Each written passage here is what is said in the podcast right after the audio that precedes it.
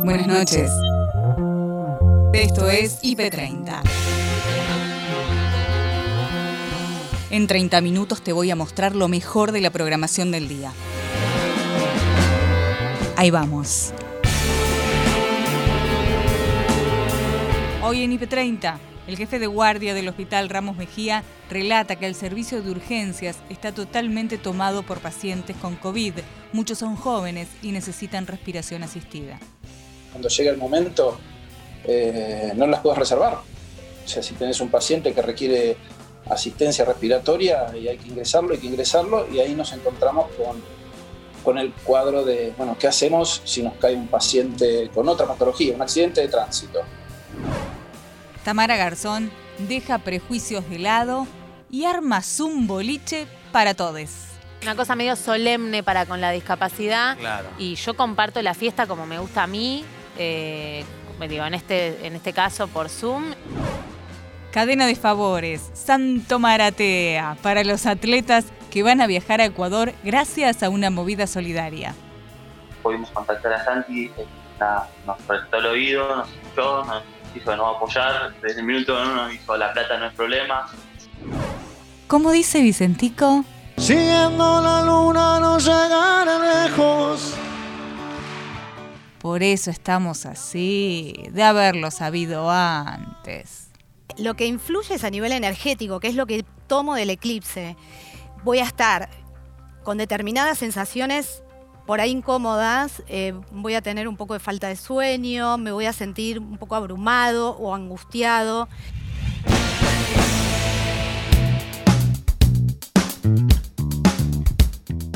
Seguimos cuidándonos, lavado de manos, distancia social. Si no sos personal esencial por esta pandemia, quédate en tu casa. La información que necesitas está en IP Noticias, edición central, con Noelia Barral y Ligera. Hoy en la mañana se reunieron de manera virtual el presidente Alberto Fernández, la canciller alemana Angela Merkel. Después del encuentro, el presidente argentino posteó en Twitter, en la red social Twitter, algunos detalles. Dijo, me reuní de forma virtual con la canciller, conversamos sobre la situación de nuestros países y regiones y sobre el estado de las negociaciones de nuestro país con el FMI y con el Club de París. Le agradecí el apoyo que Alemania nos brinda en nuestro trabajo por avanzar en en el proceso de reestructuración de la deuda con el fondo y con el Club de París. Hablamos también de las cuestiones ambientales y del cambio climático tras compartir la cumbre de líderes sobre el clima impulsada por Joe Biden. Fue un fructífero encuentro. De todo eso que contó el presidente que hablaron, por supuesto que lo que más interesa a los intereses argentinos, valga la redundancia, es la negociación con el fondo y con el Club de París. Y para que nos cuenten qué anda, recibimos a Leandro Renu. Bienvenido. ¿Qué haces, Noé? ¿Cómo estás? Buenas noches. Bueno, a ver, la madre de todas las reuniones, ¿no? ¿La más importante? la más importante, uno diría, bueno, queda Estados Unidos, que es un peso pesado en el Fondo Monetario Internacional, pero eh, ahí estábamos viendo la foto del encuentro de Alberto Fernández con Merkel, ya lo hemos comentado aquí. Eh, Alemania tiene mucho peso, sobre todo en el Club de París, es el principal acreedor de la Argentina en ese organismo internacional. El lunes 31 de mayo, Argentina tenía que pagar 2.500 millones del vencimiento. ¿Qué va a pasar? Eh, antes de detallarte esto, se va a posponer por 60 días. Esto es un proceso de negociación natural, no tiene nada que ver con los gestos que haya hecho Merkel o la Comunidad Europea, es un pase automático. Ahora sí, después de los 60 días, claramente se va a necesitar alguna otra cosa para posponerlo más, porque en realidad Argentina no quiere solamente dos meses. Claro, quiere tirarlo bastante no más por adelante. Pero bueno, a ver, la reunión con Merkel es la frutilla del postre de todo esto que estamos viendo en pantalla, que es la recorrida, el periplo que Alberto Fernández hizo con Martín Guzmán por Europa para meterle lobby geopolítico a la cuestión del arreglo de la deuda. Recordemos que la deuda, sobre todo con el Club de París, es muy geopolítica y yo diría casi alejada de una planilla de Excel, porque por lo que has visto, Argentina hizo un abanico fuerte de presión para conseguir que los países acreedores le den el apoyo para patear la deuda para adelante. El primero en importancia fue, ¿te acordás? Emmanuel Macron, el, el líder francés, con el cual se habló yo diría de dos cosas ahí. Se consiguió primero con Francia un apoyo grande para la negociación con el Fondo Monetario. Macron tiene una relación con Cristalina Georgieva muy fluida. Después fue, antes de Macron estuvo con el, con el premier portugués. Bueno, el caso de Portugal yo diría más que, una, más que una cuestión de formas que de fondo. Portugal no es miembro con peso en ninguno de esos organismos, pero tiene una reestructuración que Argentina quiere copiar. Pedro Sánchez, presidente de España, bueno, relevante también en el escalafón de, pesos pesados dentro del Club de París. España está cuarto. Bueno, no tiene tanto peso, pero sí relevancia en la geopolítica europea.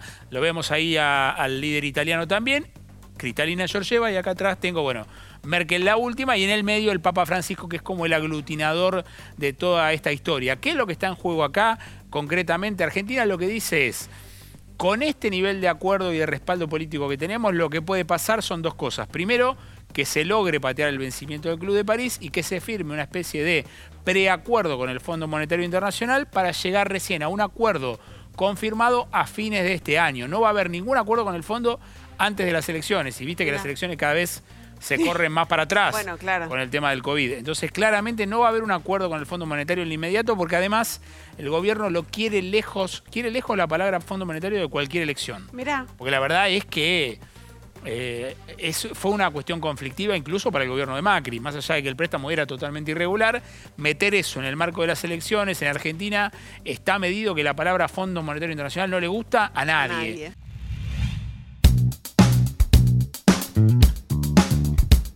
Agustina Díaz y Nacho Corral hablan con el corresponsal de IP, Fabián Cardoso, sobre la extradición de Pepín Rodríguez Simón.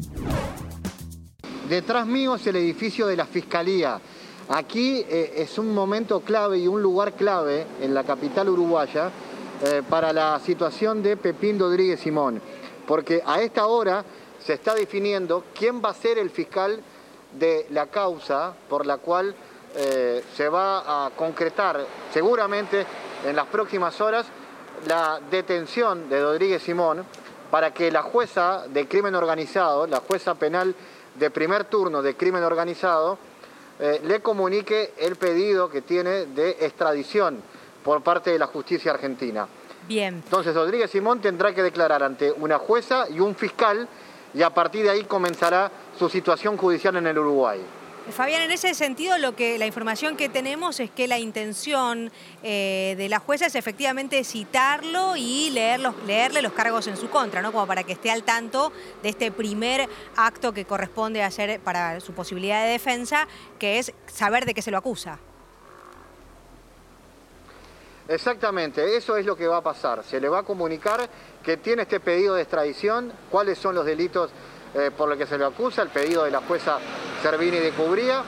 Paralelamente está el tema del refugio que Rodríguez Simón solicitó, sí. que ahora ya no va a ser solamente una decisión de la Cancillería, sino que también va a ser una decisión de la jueza, porque es la jueza la que toma la decisión definitiva sobre si habrá refugio y si no hay refugio, si hay extradición. Va a haber una consulta de la jueza y el fiscal en este caso ante el organismo que se llama CORE, que es el Comité de Refugiados, sobre si corresponde o no brindarle refugio a esta persona. Lo que estamos manejando, los argumentos técnicos y jurídicos que este organismo maneja, todo indica de que no habrá refugio y que por lo tanto la posibilidad de la extradición es el camino más posible para la continuidad de su caso. Fabián, ¿se sabe en este momento dónde está Rodríguez Simón y si efectivamente en el caso que sea citado por la justicia para conocer los cargos de los que se lo acusa eh, va, a acceder y va a ir eh, contrariamente a lo que ocurrió cuando eh, fue citado para lo mismo en la Argentina? Bueno, manejamos de que primero, él estaba residiendo en un hotel, en un hotel cinco estrellas de la costa de Montevideo. Allí era el último lugar donde se lo vio públicamente. Luego también hay un estudio jurídico, que es el de sus abogados, que está acá muy cerca de la Fiscalía, en la Ciudad Vieja, que es donde también ha registrado domicilio. Eh, la semana pasada él tuvo que ir dos veces a la justicia, en realidad fue una, porque cuando solicitó eh, un habeas corpus, un habeas corpus que le fue negado, estuvo en el juzgado el día jueves, el día viernes, el sábado cuando tuvo que ir a escuchar el fallo del juez, no fue. fue su abogado. Por lo tanto, hasta ahora no se ha eludido, más allá de que ha intentado, por ejemplo, eludir de las cámaras para que no se lo vea, ha estado presente ante la justicia. Por lo tanto, todo indica de que cuando sea convocado para escuchar esta situación, se va a presentar.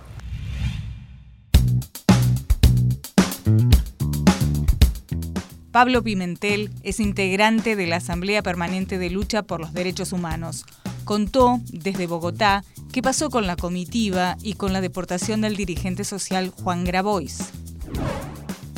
¿Qué justificación dio el gobierno para no permitirle el ingreso?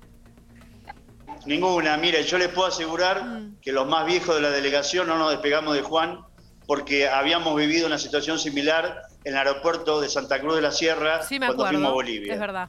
Bueno, entonces no nos despegamos ni Ismael Jalil, ni Alejandro Rusconi, ni yo, y pude y salgo, voy a salir de testigo de que Juan Graboy no agredió a ningún personal de migraciones, simplemente dijo, dijo, me siento maltratado por el gobierno de Colombia que no me está dejando entrar a este país como un militante de los derechos humanos.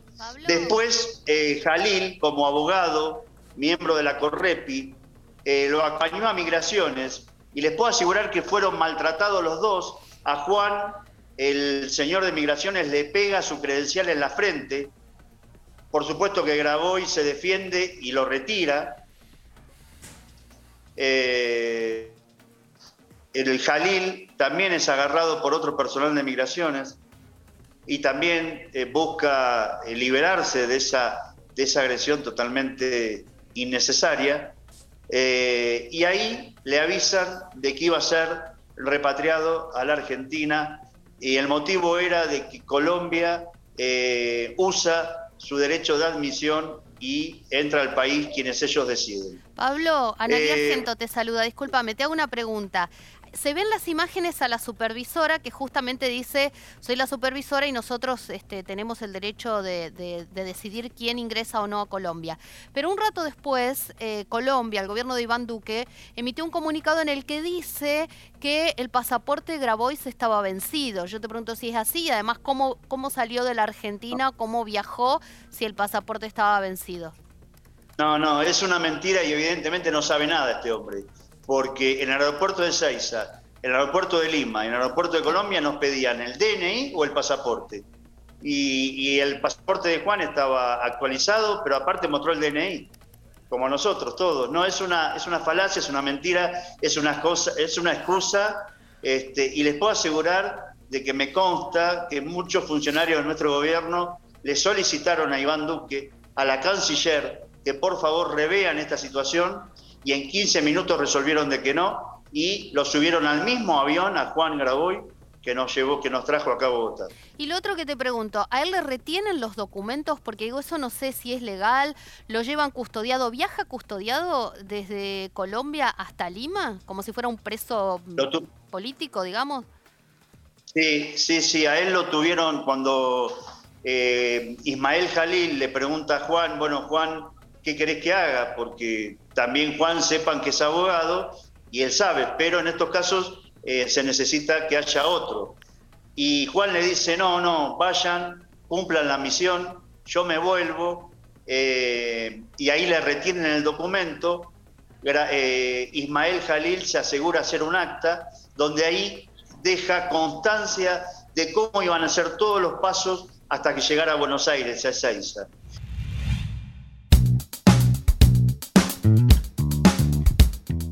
Franco Florio es uno de los atletas argentinos que podrá viajar a Ecuador para el sudamericano. Les contó Alejandra y Ariel cómo fue posible conseguir el dinero para que viajen todos.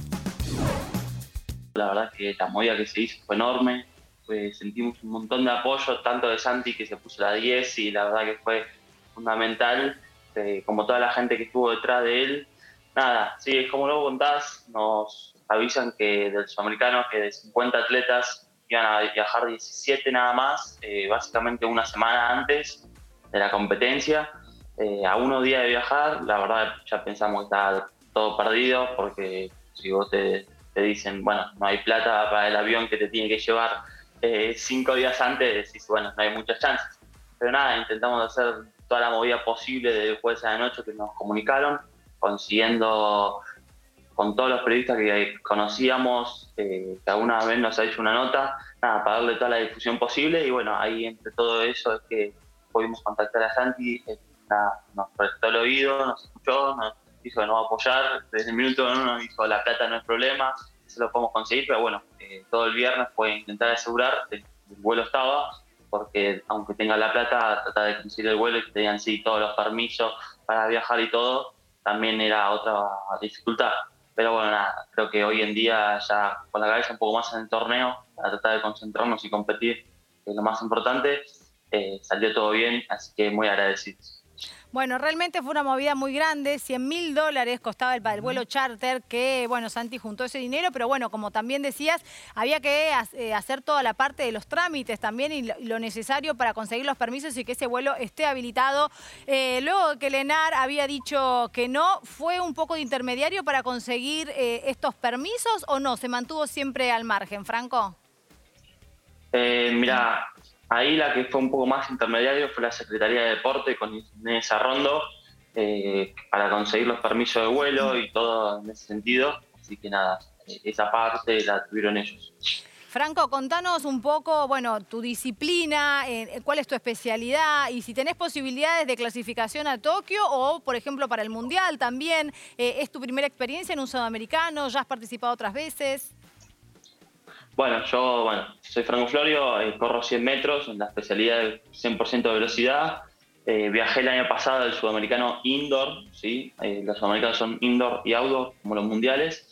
Y como mucha gente cree, el sudamericano este no es también solo para los juegos, que sí tengo chances, pero bueno, obviamente es difícil. Yo hasta, el año pasado hacía rugby y nada, nunca lo tuve como objetivo, sino que bueno, se fue dando por las marcas que fui corriendo y bueno, está, cerca, pero bueno, no es fácil porque entran nada más 56 personas en todo el mundo y tengo 20 años, soy lo más chico. Franco. Eh, pero también tiene mucho que ver, sí, perdón. Dale, dale, dale, termina.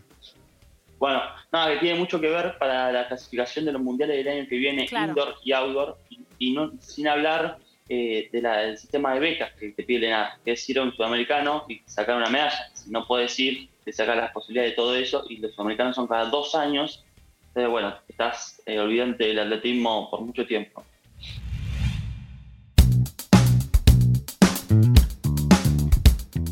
En IP Noticias, segunda edición, Silvana, Rocío y Pato Chaina hablaron con el jefe de guardia del Hospital Ramos Mejía, Gustavo Libertini, que relató la situación compleja y urgente que están pasando en el hospital. Lo que todos podemos observar con respecto al año pasado es que que si tenemos un nivel de ocupación mucho más alto que, el año pasado, lejos. O sea, entre los cuadros moderados y los cuadros graves, todo, todo está, el hospital está todo colapsado. O sea, se hace todo el esfuerzo posible como para, para obtener camas. Los médicos que están en las salas tienen un entrenamiento que por supuesto no tenían al principio de la pandemia, con lo cual pueden manejar mejor los cuadros pero realmente estamos notando un flujo de, pacientes que requieren internación, incluso en cuadros moderados, que es muy superior a lo del año pasado.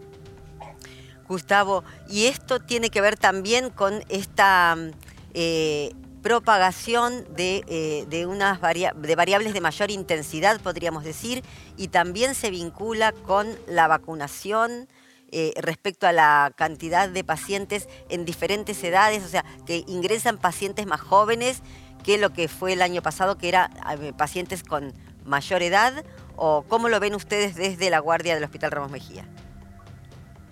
Mira, yo no, yo no tengo la especialidad para saber si realmente eh, el problema que estamos teniendo es por la diversidad de cepas, pero lo que te puedo decir es que sí, ha cambiado la edad de los pacientes, cambió. O sea, son pacientes más jóvenes este, con respecto al año pasado, tanto en los cuadros moderados como en los cuadros graves. Eso sí, hemos notado un cambio, sobre todo lo ha visto la gente de terapia intensiva, que, que es la que, la que lleva los casos más importantes o los casos más, más graves. Y sí, creemos que eso ha tenido mucho que ver con la vacunación. O sea, cambió mucho. La, la edad de los pacientes que ingresan ha cambiado mucho desde el año pasado. Ahora no sé si realmente el flujo que tenemos de pacientes es por, por la diversidad, como te dije, de cepas o simplemente que, bueno, que se propagó la segunda ola como todo el mundo esperaba, ¿no? Bien, y en esta, en esta propagación de esta segunda ola, eh, respecto al aislamiento que vivimos el año pasado y al transcurrir eh, aparentemente normal que teníamos en estos primeros meses, ¿cuál fue la situación en la guardia? ¿Para ustedes repercutió bien, mal? ¿Cómo lo vivieron ustedes? ¿Cómo lo viven ustedes? Nosotros al final de, lo que fue la primera ola empezamos a tener eh, la confluencia de la patología tradicional de la guardia, o sea, la patología traumática, la patología que todo el mundo conoce porque ha asistido a alguna guardia, como paciente o como médico, sumado a, lo que sería la cola de, la pandemia de la primera ola. Eh, eso, eso fue para nosotros eh, complicado porque empezamos a recibir accidentados, accidentes de tránsito y patologías cardiológicas y un montón de cosas que la gente eh, todos sabemos y se ha hablado mucho que la gente era, se resistía a ir a una guardia. Bueno, cuando se sintió la mejoría esa que tuvimos al final de, la primera etapa, eh, la gente empezó a acudir a la guardia y nos encontramos con, con, las dos patologías, con lo cual el servicio, el servicio de urgencias quedó prácticamente al límite.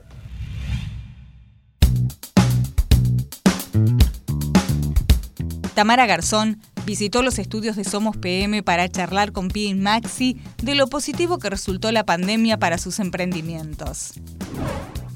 Todo esto se potenció mucho en la era virtual porque también, eh, bueno, todos estamos con mucha necesidad de, que nos entretengan, de que nos ayuden, de que nos enseñen, de, hacer cosas eh, estando tanto tiempo en casa.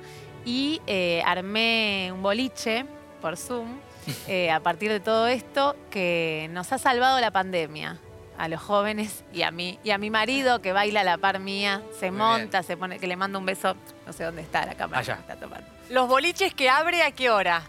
Virtualmente, obviamente, ¿no? El boliche abre a las. es de 8 a 10 más o menos. Pero es una matiné, podemos decir. Es una matiné. Sí, sí, yo siempre digo que los padres que andan por ahí, yo los veo bailando, digo, acá hay que pagar, no es que se paga por ventanita. A cada persona que está bailando en esa casa debería pagar la entrada. Vos vas a un boliche y pagas cada persona. claro. ¿Y, cómo, cómo, es que funciona? O sea, obviamente el, horario, ¿no? Del encuentro virtual. Y vos ahí, música. dándolo todo. Sí. Todo, todo, todo. La verdad que yo amo bailar. Yo en la vida anterior, eh, junto con muchos amigos, hacíamos una fiesta que se llama La Desplumada. Sí, ahí está Ricio mirándonos también. Ay, no voy a sí, La Desplumada. ¿Vos la conocés? Sí, por, por, por actores que, que, formaban parte de la organización, conocí. Bueno, eh, muchos, todos amigos. Eh, bailábamos desnudos, ahora ya no podríamos porque estamos en forma. Era Desplumada, en eh, serio, Pía. Ah, no, sí, sí, sí, no sabía que estaban hablando, pero bueno. Era una cosa hermosa. y bueno, mucha, mucho amor por la fiesta, por el baile. Hay algo de mucha algo que me conecta mucho con eso y, pude sacarlo para afuera con, mis chicos, con la discapacidad, que es lo que más me gusta en la vida, puesto que yo también soy bastante discapacitada. Así que nada, es una fiesta, o sea, es darle fiesta a ellos que me parece que no, no, no están contemplados en ese mundo tampoco. Claro, que quizás se, son excluidos si van en tiempos normales, quiero decir en tiempos no pandémicos, a un boliche. exacto, exacto. Digo, yo tampoco los expondría a ir a las 3 de la mañana y con toda la movida, pero una matiné con mucha onda, digo, con, música muy linda. No sé, siento que no, que está todo más llevado como a lo infantil para con ellos. Claro, como se los En el trato y eso, en la forma. Sí, sí, sí, sí. Una cosa medio solemne para con la discapacidad. Claro. Y yo comparto la fiesta como me gusta a mí. Eh, digo, en este, en este caso por Zoom y, la verdad que ellos eh, disfrutan muchísimo y mi idea es cuando se pueda abrir el boliche, digo, como hacer un show performático, como hacíamos en La Desplumada, gente montada arriba del escenario, shows, que ellos tengan una fiesta como se merecen. Claro, y, y, vos como docente también trabajás mucho, contanos eso, eh, en relación a a, todo lo que tiene que ver con el teatro, desde la escuela familiar de teatro. Sí, en realidad, bueno, eh, la escuela Garzón Lombardo, que es la escuela que tiene mi papá junto con Virginia Lombardo, eh, somos algunos docentes que damos a discapacidad, hay gente que da musicoterapia, otro que da el del documental, Juan Lazo, que da teatro, y yo doy teatro musical, que básicamente lo que hago es montar números musicales con ellos, y ahora en esta, en la vida anterior hacíamos presentaciones en teatros, nos íbamos de gira, hacíamos shows. En esta vida eh, usamos mucho la plataforma. Entonces, en tal canción unos esconden, otros aparecen, tapás la cámara, te pones el gorro, te lo sacás, saltás, bailás. Y vamos armando cosas muy copadas usando la plataforma y no renegando de ella, porque hay mucho de, el Zoom.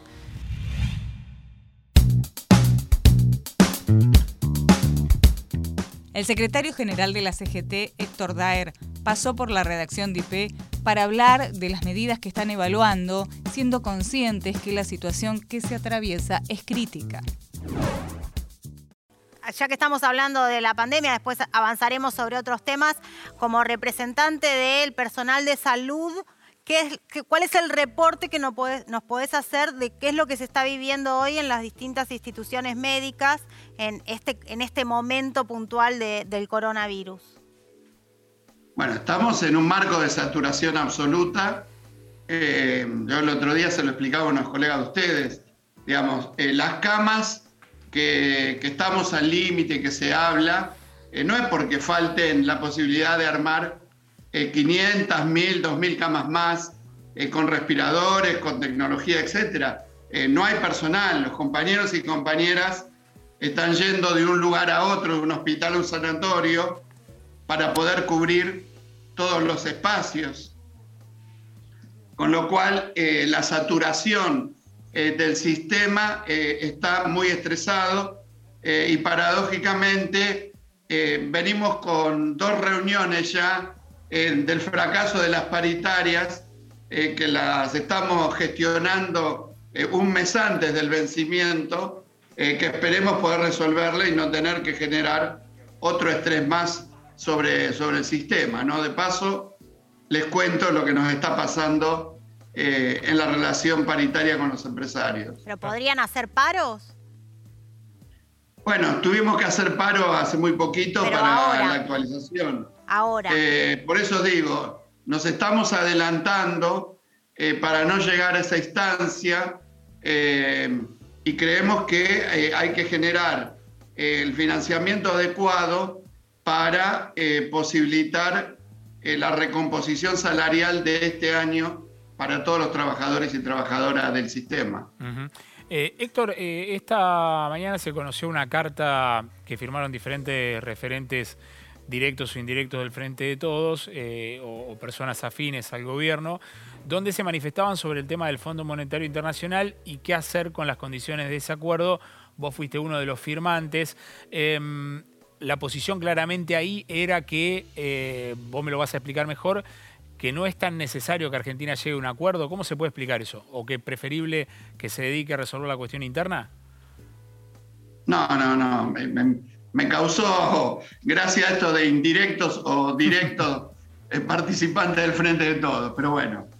Eh, no, no es, no es que se está promoviendo default, eh, ni mucho menos. Lo que se está diciendo es eh, los estatutos y las normas que tiene y que rigen el Fondo Monetario eh, estaban hechos para una época donde tengamos una vida normal.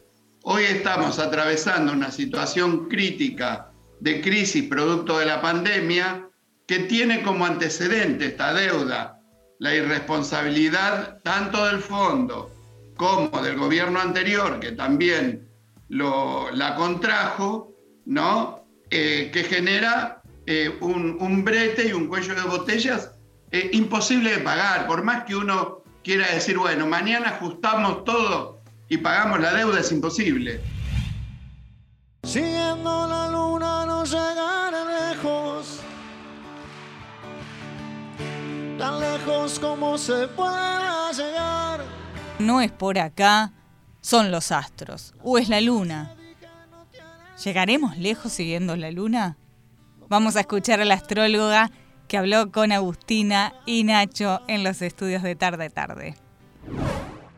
Hay dos maneras de entrar a, este eclipse. Uno es agarrar el manual y de hacer Sagitario, pa, pa, pa, luna llena, ta, ta, ta, emoción, dogma, y ahí te doy una definición. Y justamente lo que veía antes de, de, estar acá con ustedes es todo este tema de marchas y mensajes y contramensajes y falta de información. Y un poco lo que viene a través de este eclipse es eso. Mm. Es el cambio, es el movimiento de verdades y dogmas que ya no sirven, que ya tienen que modificarse, que tienen que dar un paso más. Nosotros decimos que es evolutivo, ¿no? Para la evolución, no solo de la sociedad, sino también de nosotros como seres humanos. Y lo veía mucho en la pregunta que hacía eh, la chica que estaba en el móvil sobre si estaba vacunado o no las personas, y en general sí.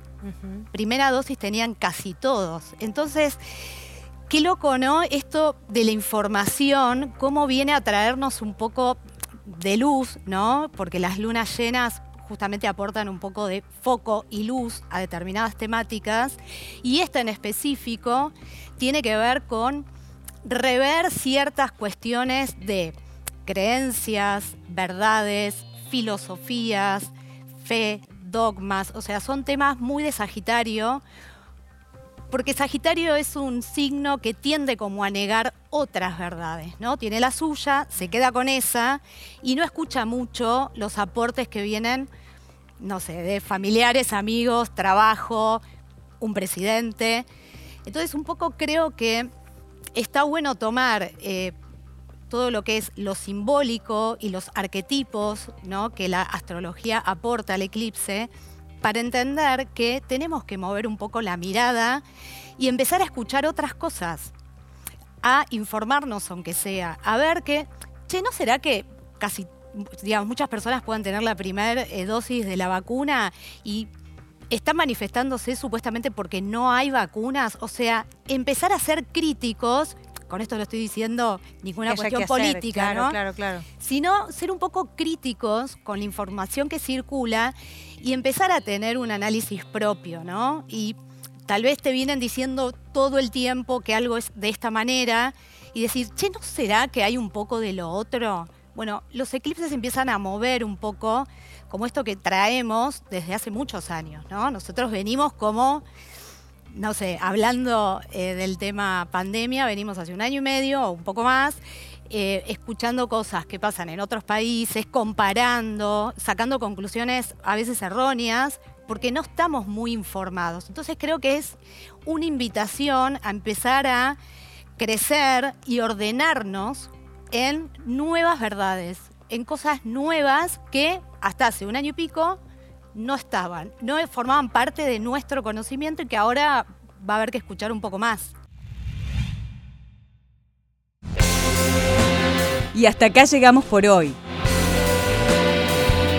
Acordate que podés ver las notas completas en nuestro sitio www.ip.digital y en nuestro canal de YouTube búscanos como IP Noticias y suscríbete. Hasta la próxima. Buenas noches.